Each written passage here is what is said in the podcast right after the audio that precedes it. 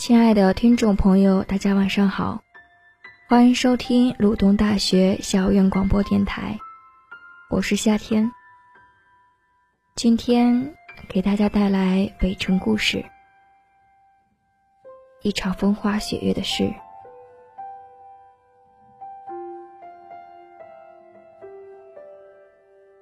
即便是再美化，沈先生也很难违心的。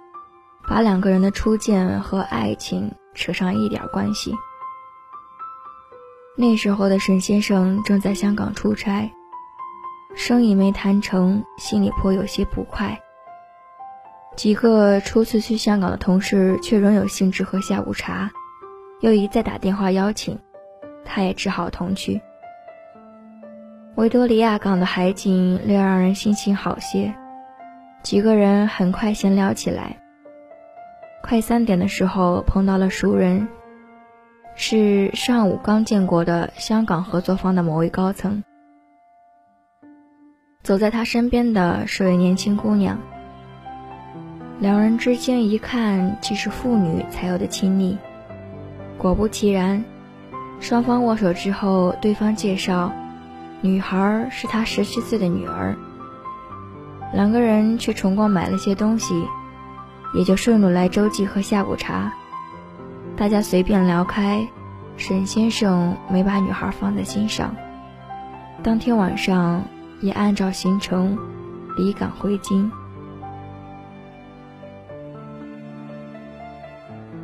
双方很快确定了下次谈判的时间，二十二号，这回地点定在了北京。初次一切顺利，只差谈拢一些细节。便可以合作愉快。想不到这时却发生了一点小意外。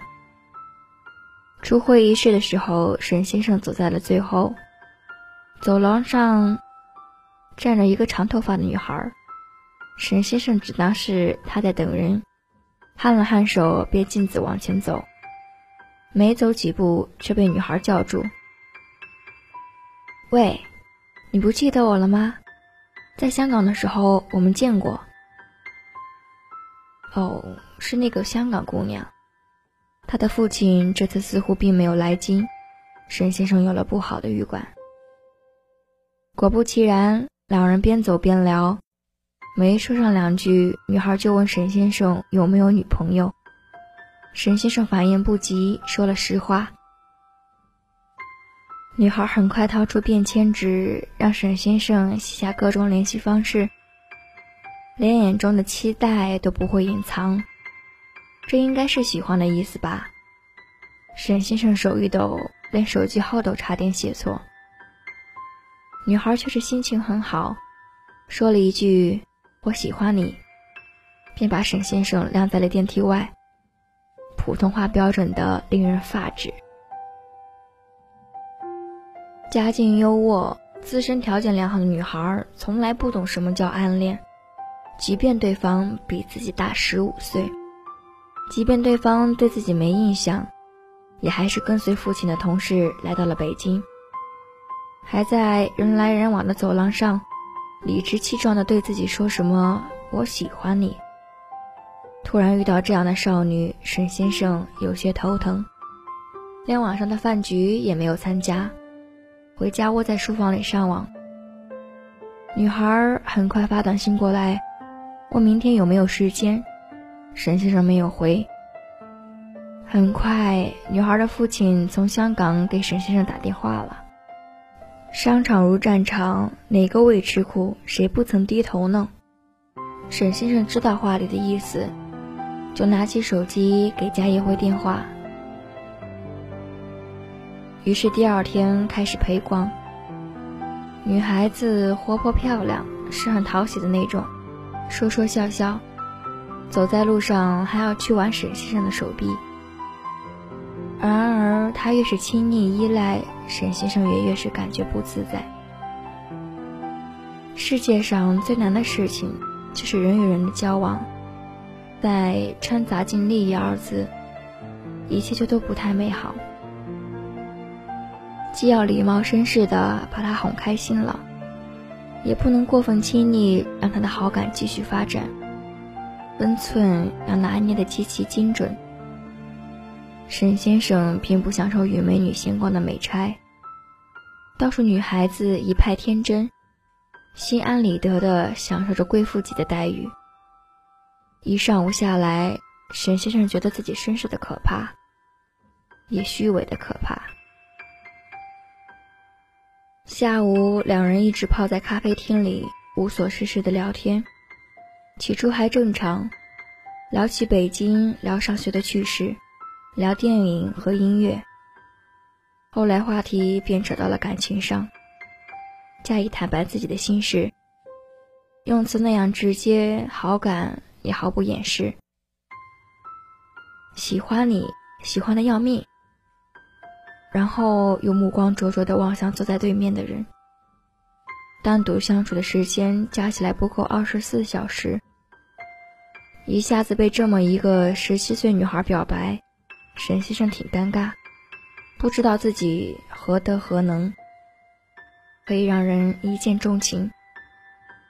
高兴绝对是有，对方见过的优秀人士定然不少，能对自己有喜欢你这样的嘉许，绝对是对自己的肯定。不过，青春期的女孩子是爱想入非非，容易把好感夸张成喜欢的，这点沈先生也知道。多年之前，沈先生的妹妹喜欢上了他的朋友。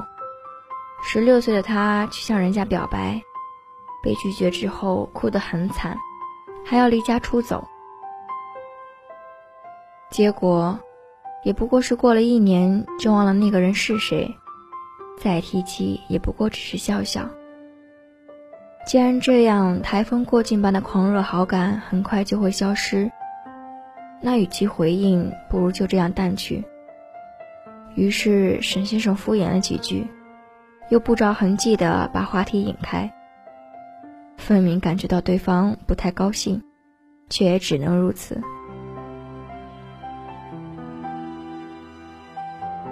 晚上送佳怡回酒店，沈先生停好车之后，转过头去对佳怡说：“抱歉，说明天有事不能陪她。”以为他会纠缠，结果出乎意料，佳怡只说了一句“没关系”，就自己开车门下了车。大概是真觉得自己委屈，要把沈先生拉黑名单了吧？沈先生窃喜，却也有一丝失落。初六一天，佳怡都没有消息。晚上快十点的时候，他给沈先生发了短信。明天我就要回家了，你有没有时间陪我？拜托。沈先生心软，对方这样示弱，他也觉得自己做的过分，就打过电话去问候。没想到电话那头的人却心情愉悦。哎呀，你终于理我了，晚上你要不要来找我？可以改双床房。沈先生听得满头黑线。什么双床房？这不是被坑了吗？索性连话也不说。电话那头的人似乎觉得自己过于嚣张了，就解释说，是真的是订了二十五号的机票，只是想再见一下。谈来谈去，佳怡终于同意，晚上老老实实的待在酒店，条件是沈先生第二天一早。就去酒店陪她用早餐。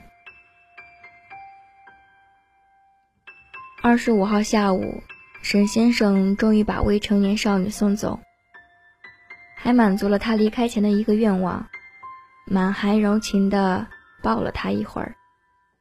可惜，想象中的轻松并没有产生。拥抱的感觉是那么好，沈先生的心中倒是产生了一些不舍。十七岁的女孩那样天真，能为了一点好感去陌生的城市见一个不太熟的人，能主动问这个人要联系方式，能主动要求这个人抱一抱自己，而自己却只会装模作样，满脑子只想着怎么敷衍，怎么说再见。佳怡还幼稚，还未长大。沈先生却知道，自己是真的老了，心老，老的顾虑太多，老的心如磐石。三十二岁，已经不是一个可以随便说喜欢的年纪，也不是可以随便交女友玩玩的年纪。近两三年，即便没有正式女友，沈先生也有几个短期交往、现在还藕断丝连的女性朋友。感情生活也不能算是一清二白。五年前，他的未婚妻去世之后，他就好像患上了结婚恐惧症，不想跟任何人正式确立男女朋友关系，不想带任何人见家长。也拒绝买什么情侣物品，而且变得极端挑剔。异性的一点小毛病也不能忍受。他也知道自己的毛病，可就是改不了。所以跟哪个女友也只是泛泛交往，不爱用心。至于佳怡，她才十七岁，不确定因素太多。今天喜欢自己，说不定明天就喜欢上了别人。而这段感情也注定只能是什么都没发生，只是这个伟大而冷漠的世界又摇了摇头。台风并未很快过境，即便是被冷淡的对待，即便两天内沈先生没有回他的任何短信，接他的任何电话，嘉义还是回来了，而这次同来的还有他的父亲。不是久别重逢，也没有刻骨铭心，却弄出了一点浪漫主义。沈先生显然不太了解佳怡，以为有父亲在，他会收敛，却想不到他更加热情，一见面就跑来拥抱，还把手臂环在沈先生颈间，抱得那么紧。人生第一尴尬是未成年少女投怀送抱。少女老妇不远处微笑旁观，沈先生指，沈先生知道自己一定遇到了一对奇葩妇女。果不其然，佳怡的父亲说两人可以交往试试。若是以后双方结为亲家，也算是佳偶天成，门当户对。佳偶天成，门当户对。沈先生听到这俩词儿，却整个人都不太好。是啊，门当户对。父亲是这次项目的主要负责人，早已见过佳怡的父亲。佳怡的母亲已经过世，找对象只要他自己喜欢，父亲同意就完全 OK。而显然，两个人已经给出完全好评。佳怡挑不出毛病，家境模样俱佳。完全符合沈先生父亲的要求，连文学修养也绝对符合沈先生教授母亲的要求。四书五经通通念过，从荷马史诗一直读到村上春树，钢琴、小提琴样样拿手。最可怕的是，连沈先生自己都觉得他很 OK，因为佳怡竟然看过。资产阶级的神圣魅力，这种连豆瓣这文青圣地都不到五千人看过的小众电影。不过，沈先生还是觉得哪里有点怪，就好像是自己突然变成了浑身长刺的仙人掌，即便是一身的金丝织就的衣服，也还是哪里都不舒服。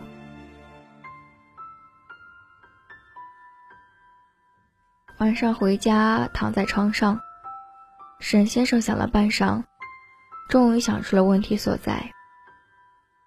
一是自己过于情绪化，因为这段感情掺杂着利益，便下意识的抗拒，完全没有把佳怡当做正常的女孩子在交往。佳怡又逼得太急了，马上就要入洞房般的急切，很难让男生不反感。二是自己考虑太多了。佳一年纪小，不成熟，异地，陆港差异，这些问题简直多成山。还没跳进水里就担心溺水，还没要结婚就担心婚后生活。这样顾虑太多也实在不太有趣。沈先生决定调整一下战略，试着稍微接受一下。二十八号，北京下了雪。沈先生还在被窝迷糊的时候，佳怡就打来了电话。下雪了，去滑雪好不好？可以。这回沈先生没有犹豫。佳怡的父亲似乎是要给两人制造空间，连早饭也没吃就去访友。香港没有滑雪场。谈起滑雪，佳怡也不过去瑞士滑过几次。一开始还豪气的让沈先生离他远点儿，实际上技术却非常之差，摔跟头摔得人胆战心惊。沈先生忙过去扶他，结果他直接扔了滑雪杖，像是考拉抱大树一样抱着沈先生不撒手。这下没法玩了，沈先生只好又带他回市区。一路上，沈先生黑着脸，佳怡却是挺高兴。一会儿看窗外，一会儿偏过头来说话。我们回酒店游泳去吧，我游泳还不错。沈先生一惊。在心里暗暗吐槽：“还游泳，衣服一脱，估计你更抱着不撒手了。万一玩溺水死人咋办？”呃，还是换个项目吧。去你家吧，我想去你家玩。回酒店不游泳，在那我就把你扔这不管了。嗯，那好吧，不过你要陪我坐一会儿。行，只要你老实坐着。万事好说。沈先生估计他应该出不了什么幺蛾子了。回了酒店，佳怡进房间换衣服，沈先生坐在沙发上等着。他很快换了衣服出来，拖鞋弄出声响。正低头玩手机的沈先生，差点把手机掉到地上。许久未有的惊艳感觉，让人移不开眼。佳怡上身裹了一件披肩，而里面显然是一件睡裙。睡裙的颜色则是马珍塔红。这个名词是沈先生在杂志上看到的。这个文绉绉的名词起源于一场血流成河的战役，颜色贵气，不好驾驭。佳怡穿着却很漂亮，披肩裹得很紧。一点春光不露，十七岁的她还不会性感撩人，却已经美得让人呼吸不畅。呃，你能不能？什么？佳怡一下坐在沈先生对面，又伸手去勾酒店送的红酒，披肩散开。天，果然是吊带。沈先生吸了一口气，穿好衣服。这样很舒服啊，佳怡说着，还要把披肩拿下来。沈先生知道自己装不下去了，起身把佳怡手中的红酒拿过来，把矿泉水塞到她手里，又清了清嗓子：“佳怡，你别这样，你还是小孩儿。”“什么小孩儿？我马上就要成年了。”我爱喜欢谁就喜欢谁。说着，佳怡也站起身，两人对峙起来。是，你爱喜欢谁喜欢谁，可是我比你大十五岁，我都三十二了，不信你看我身份证。沈先生说着，掏出身份证递过去做证明。那又怎么样？杨振宁比翁峰大五十四岁，十五岁算什么呀？佳怡接过身份证，连看都没看就扔到了沙发上。完了，这下连身份证都让人拿走了，自己真是傻缺到了一定境界。沈先生觉得自己大脑可以养鱼了。你就一点都没有喜欢我？佳怡又坐回沙发上，还把沈先生的身份证拿在手里晃了晃。皮筋上的流苏也跟着荡来荡去。看你以前多可爱，那个时候肯定没有现在这么拒人千里之外。按照偶像剧的套路，沈先生应该扑过去抢身份证，然后两人顺利的亲到一起，顺利发生点什么。不过偶像剧男主都是毛头小子。沈先生却是英明神武、有知分寸的大龄青年。行，身份证你留着，我走。你为什么不喜欢我？转眼之间，佳怡的声音里已经带了哭腔。已经走到门口的沈先生又回了头。你以前也是这样吗？看到喜欢的就去追，然后穿着睡衣在人家面前晃。没有，我没有喜欢过别人。你不要走，你回来坐好不好？沈先生走回原来的地方，不知道自己心里是什么想法。真的，我以前都没有喜欢过别人。佳怡，你是不是喜欢年纪比你大很多的那种，就像吴秀波那种的大叔？啊，吴秀波是谁啊？北京遇上西雅图里面那个男的大叔的代表，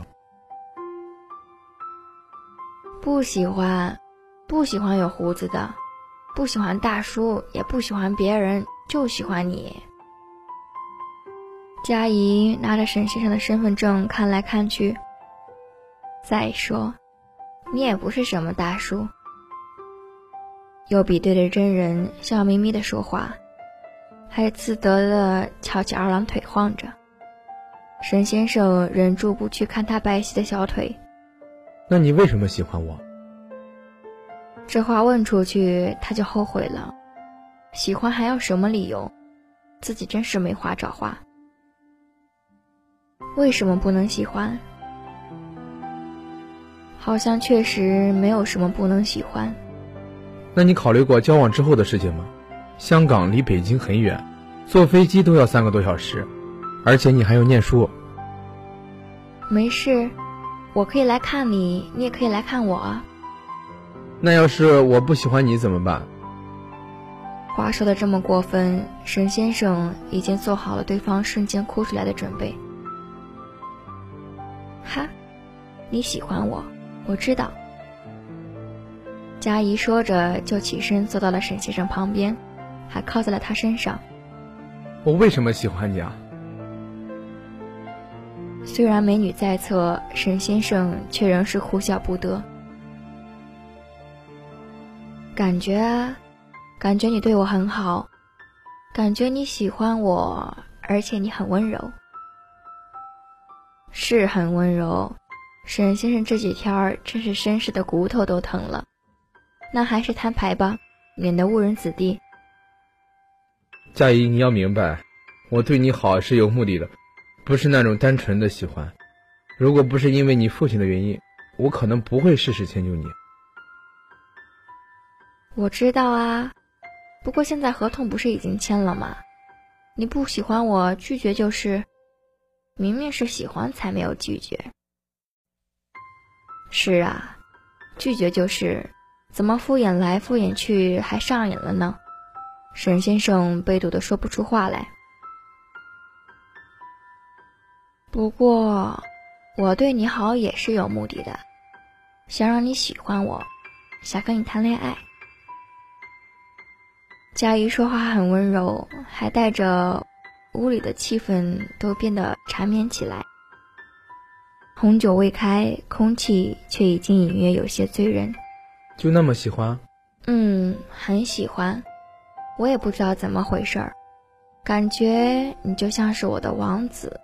或者是梦中情人，佳怡说着，就整个人靠在了沈先生身上。一个梦中情人让沈先生彻底笑场。我去，这不是在拍电视剧吧？还王子，小孩儿，你看童话故事看多了吧？哪有？这明明就是实话，你笑什么笑啊？佳怡气得要拧沈先生的胳膊，沈先生往旁边躲开。还说不是？都动手了，你就是个孩子。不要老气横秋，你也是个孩子。车钥匙上还挂着机器猫，昨天那个，不是吗？哦，那我女儿给的。真的？你说你没有女朋友的？没有女朋友有太太呀，你等着，我给你看看我女儿照片，都两岁了。沈先生忍笑：“不会吧？怎么可能？”佳怡凑过来要看照片，还嘟起了嘴，一副不高兴的样子。哎哎，算了，不逗你了。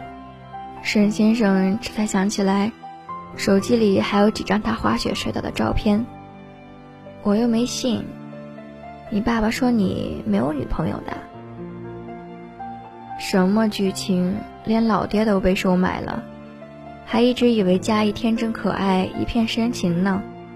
沈先生这才发现自己才是最笨的那个。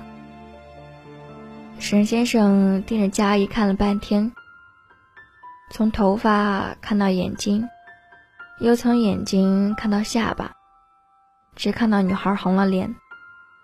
相处这几天，其实也有好感，并非一点都不喜欢，只是讨厌被逼迫的感觉。排除一切乱七八糟的东西，漂亮又聪明的佳怡也真是让人动心。那那就交往试试吧。不过王子缺点很多，你最好有心理准备。沈先生觉得自己说话还是说清楚比较好。我早知道了，你爸说你很幼稚，让我让着你。哎，别说我小孩儿，你身份证还在我这儿呢。行，你是大人，快脱衣服，咱俩上床。我都等半辈子了。你，你不要脸！佳怡往后坐了一下，才知道我不要脸。晚了。沈先生趁着他后退的时候，一把抢回了身份证。立春已过，夜风却还凉。恋爱就恋爱，以后怎样，谁管？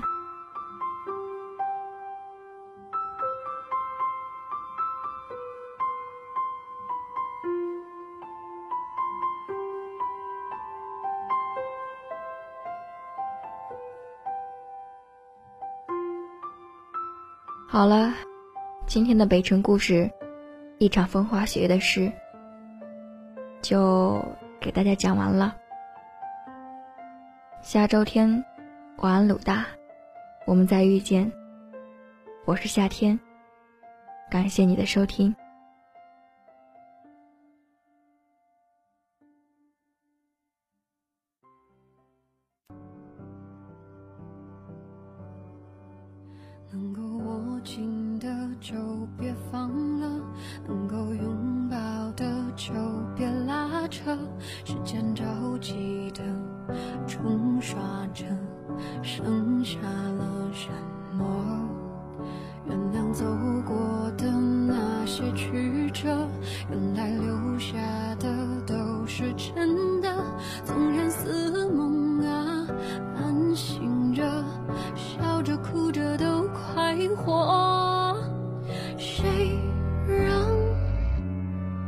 时间是让人猝不及防的东西？晴时有风，有时雨，争不过朝夕，又念着往昔，偷走了青丝，却留住一个你。